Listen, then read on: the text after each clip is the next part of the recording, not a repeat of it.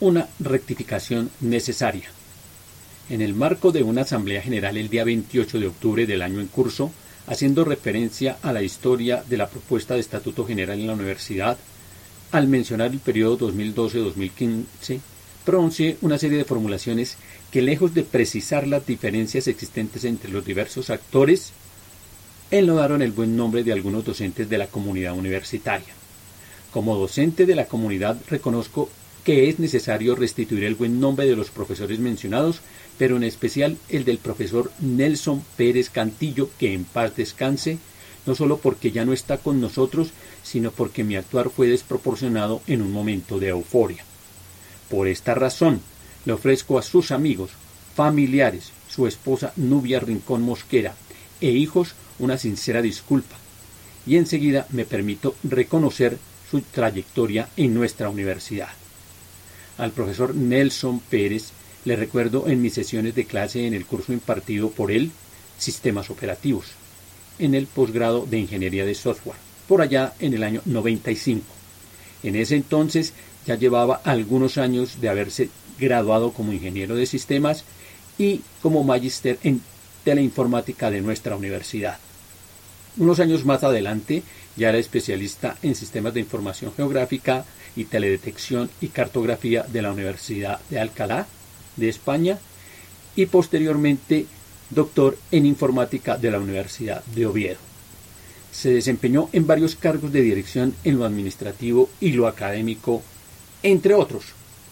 Coordinador de la maestría en teleinformática en 1995, director de la red UDENET a comienzos del siglo XXI, decano de la Facultad de Ingenierías en el año 2003, trabajó por consolidar la Oficina de Transferencia de Resultados OTRI, director del Centro de Investigación y Desarrollo Científico en varias oportunidades, fundador de la Red de Investigadores de Tecnologías Avanzadas RITA, en el ejercicio de su labor de dirección académica y su trabajo como representante de docentes en el Consejo Superior Universitario, evidenciamos nuestras diferencias en la forma de concebir la universidad. En particular, la suya con una concepción de investigación, en la que el papel de la cienciometría con mediciones y estándares se ponía al centro. Esa es tal vez una de las diferencias centrales en nuestras visiones así como su participación en el Consejo Superior en diferentes momentos en que el proyecto de Estatuto General se estudió.